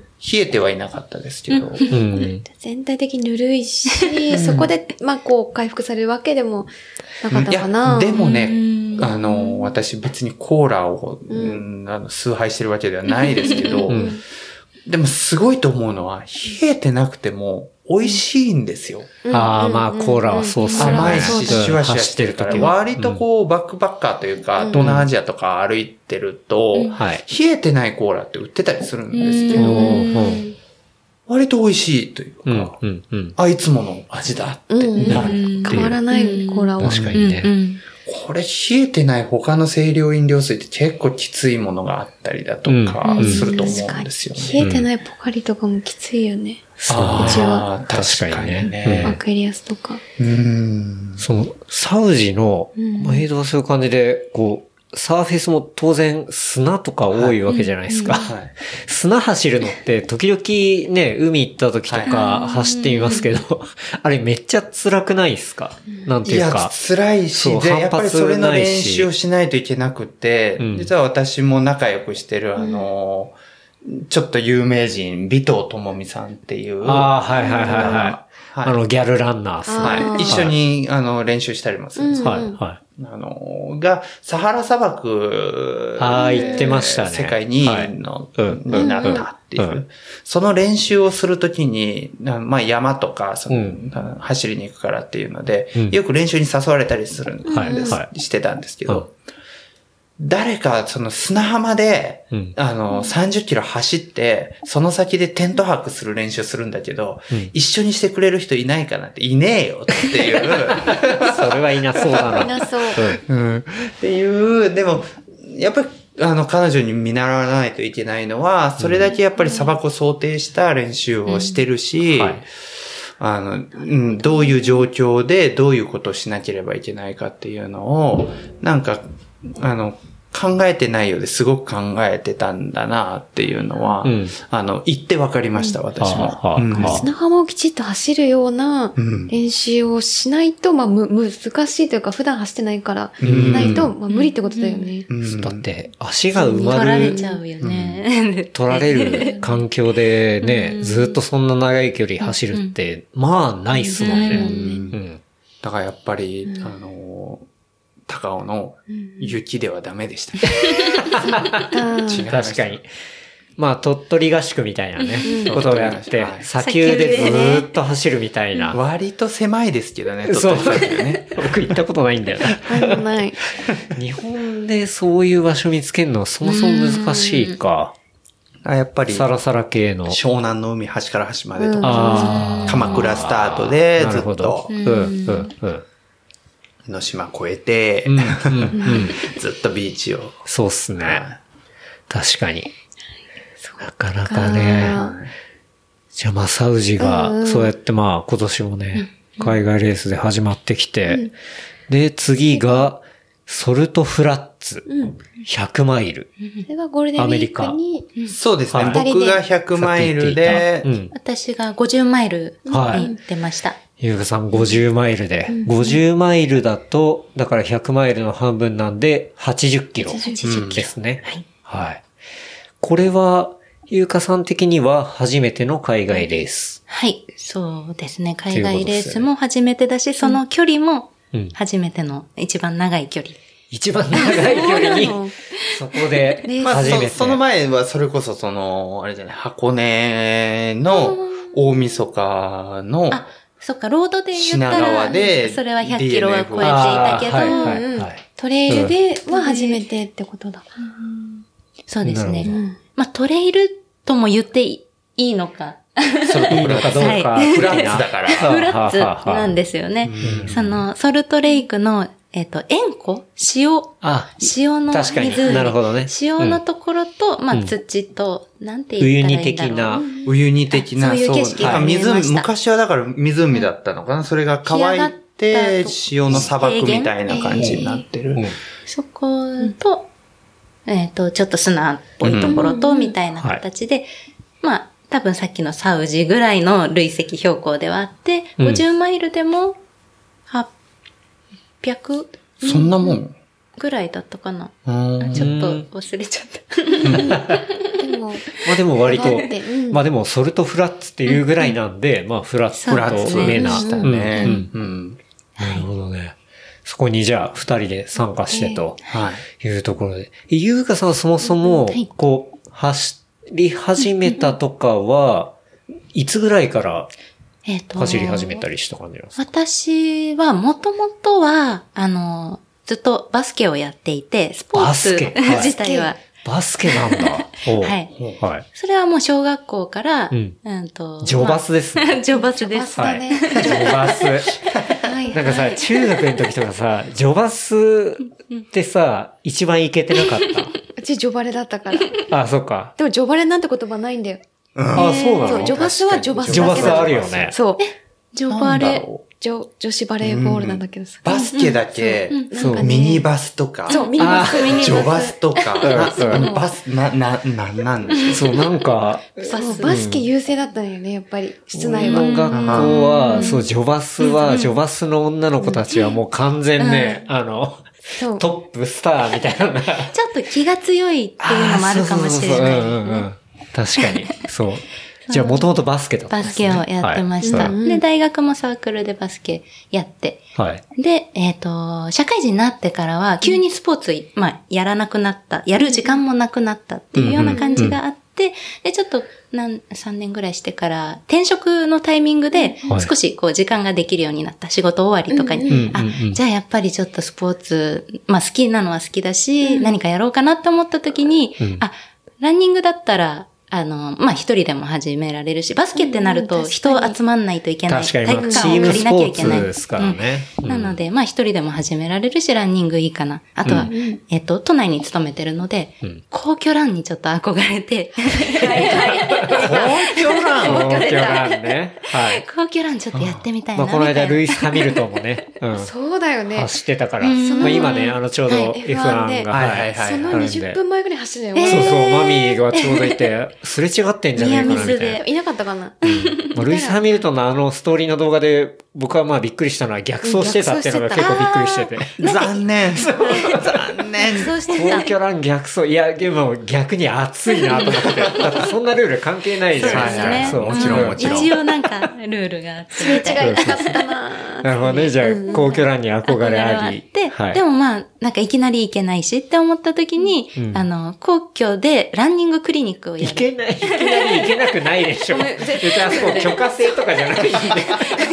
みんな、誰でも走れるさらっと、そのランスで借りてとか、なんかさらっとこなれた感じで走ってるじゃないですか。確かにね。ちょっといや、わかりますよ、それは。うちは家からフラットに行けたそう、から。家から2キロちょいとか行で。けるから、何にもなんかそういう敷居が高いって1ミリも思ったことなくて、そう。だからそれを結構本当に、はい。なんだろう、わざわざ、うんうんうん。なんならね、全然東京の人じゃなくて、はいはい。遠くから、走りに来る。そう、東京に来たら走りたいみたいなところになってるっていうのは、走り始めて知って、なんかなんとなくのなんか OL の過ごし方みたい OL の過ごし方。ちょっとこう、運動やる、うんうん一人丸の内で働く、そうそうそう。イメージ？はいはいそうか確かに。確かにあるちょっあるあるとキラキラしてる。そうそうそうそう、あるある。うんはじ、始めて、1ヶ月ぐらいですぐ行ってたよね。行ったね。うん。ええと思って。でもなんかそううん、そうね。まあみんな走ってる人案外ちょっとシュッとしてたり、みたいな、なんかそんなイメーちょっとおしゃれ。なウェア着て、みたいな。え、でもそんなん一周5キロとかを走そうそうって、そうですよ。もうそれはでい終わるわけですよね。そうです、そうです。はい。そんな感じで。で、それで、あの、東京駅前で、あの、写真撮って、で、帰るみたいな。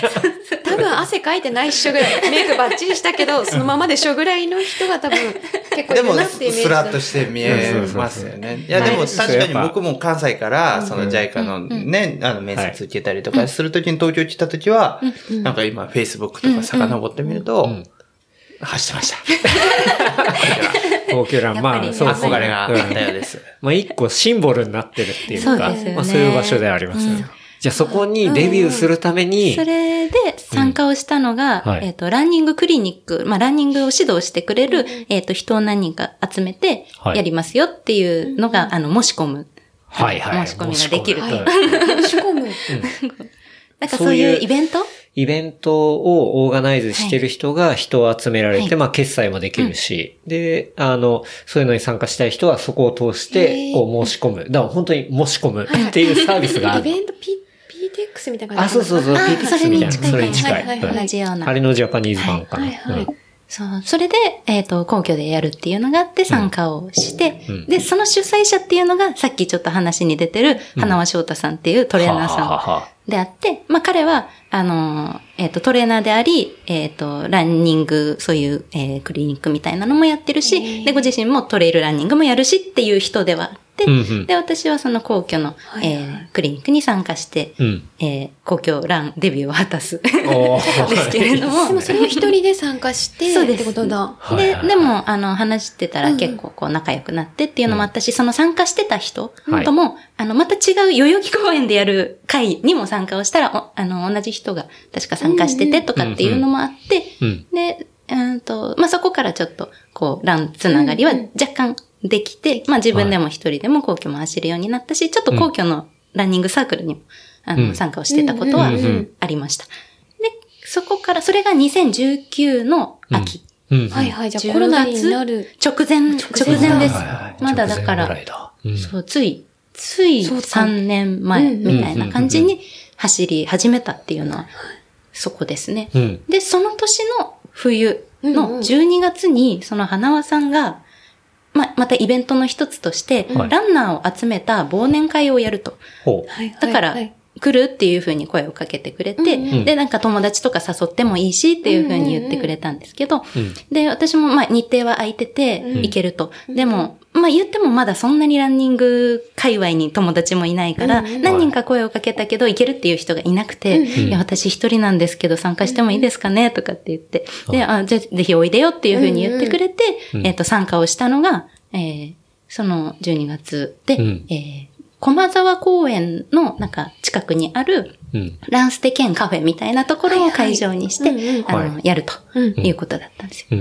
で、えーその時に、えっ、と、一応その忘年会に、あの、えっ、と、とあるトレイルランナーの、うんえーはいはいレース報告会っていうのも、うん。兼ねて。はい、兼ねてやってるっていう会で、はい。で、その、えっ、と、ゲストが松山優太さんだった。どうも、ゲストスピーカーの松山優そう太です。なんだ。はい。なるほど。そうでした。なるほどねそこで松山さん、そこで登場したんですよね。うんそれで、うん。えっ、と、その会の中で、うん。えー松山さんが、あの、海外に、え、それ、それこそ2019の冬だったので、あ、じゃあ、さっき話が出てきたさっき話してたいろいろ、はいはいあれだ。一番海外にたくさん行った年。うんうん。で、各国で走ってきた、うん。あの、GoPro で撮った映像だとか、はい。まあもちろん日本の映像とかもありながら、それを全部をこうまとめたプレゼンをされたんです。うんうんで、その回には、私みたいにトレイルランニングなんて一切まだ始めたこともないですっていううん。皇居ランしかしてないみたいな人もいらっしゃるしうん、ちょっとトレイルランニングやってるみたいな人もいたり、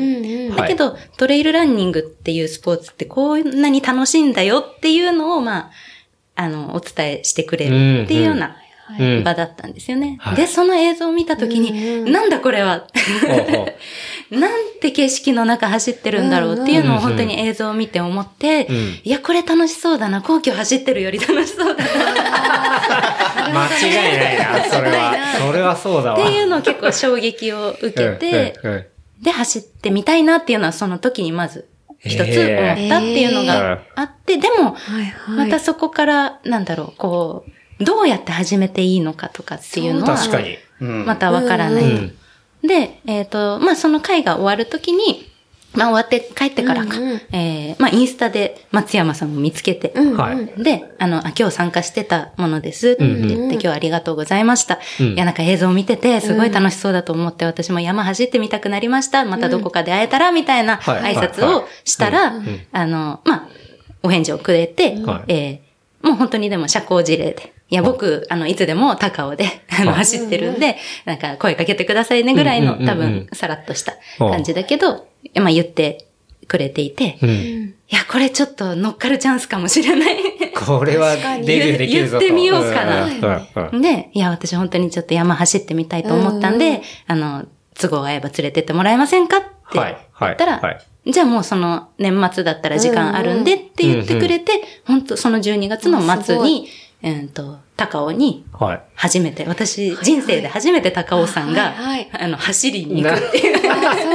確かに、ね、割と普通にね、あの、はいね都内いる人だったら、ゴンドラでも行けるし。まあ高尾ちょろっと、うん、登山するみたいなのありますけど、はい。でも、それも初めてなのに、うん。走りに行くっていう。いきなり トレイルランニングはい。そうだで、皇居もだってその時で言ったら何ヶ月かしかロードも走ってなくて、うんでもそのきっかけがあって面白そうと思って、でもそれをすぐ行動に移して、そういけてるってめちゃくちゃすごい。連れてってくれたの。でし、多分ね、本当松山さんのプレゼンがね、絶楽し対そうだった。楽しそうだった。そうてかね、やっぱね、楽しいこうんうん。とは人を集めるの。ね。本当に引力があって。ううん。なんか、その時の説明ですごく印象に残ってるのが、あの、この数字って何だと思いますかっていうのがあって、ほえっ、ほと、なんだっけ、な、何十、あ、レース報告会だったので、うん。うん。あの、このレースは100キロの D プラス5500でした。う。うん。うん。その D プラス5500なんて、で工場走ってる人はわからないじゃないですか。D プラスって見たことないし。なんだろうって思って、で、誰かが確か、すいません、D プラスのその D って何のことですか？って、あの、質問した方がいて、そしたらそれにすぐ答えたのが、うん。どんだけしんどいねーんの D ですって 言って、確かにそうですね、聞かれてわかんない。全然ね、いや、面白くない答えだと思うんですよ。全然滑ってるし。いや、いいっすでもね、いいっすね。うんその時とっさに浮かんだのがそれで。用意してたのかなって思うぐらい、はい。なんかナチュラルに答えてて、でも、結構スンと来て、んね、うんその、じゃあ2000メーター D プラスに、はい2000どんだけしんどいねん。はいで、5000どんだけしんどいでんだったら5000の方が多分辛いし。うんうんうんわかりやすいでも。そうで。すね。まあ、でもね、そこで、あの、多分、えっと、スペイン語では、標高プラスっていうのがディスニベルっていうから、はいディスニベルってことは D だから、い。おそらく、は、あの、ヨーロッパの方の発祥はスペインだから、スペイン語でのディスニベルだと思いますっていうよりはは、よかったですよね。そう、めっちゃ嫌だ、それ言われてたら。それ言われたら、やってない。やってないかもしれない。いや、もう、皇居走ってる人からしたら、ね、ね、もう、関わりたくない人。なんか難しいなって。と、まあ、わかりやすく。わかりやすくね、面白そうだなっていうのは、すごい思ったっていう楽しいお話は次週後編に続きます。お楽しみに。話したトピックスは、ショーノート、レプリカント .fm で見ることができます。番組の感想は、ハッシュタグ、レプリカント FM までお寄せください。See you next week. バイバイ。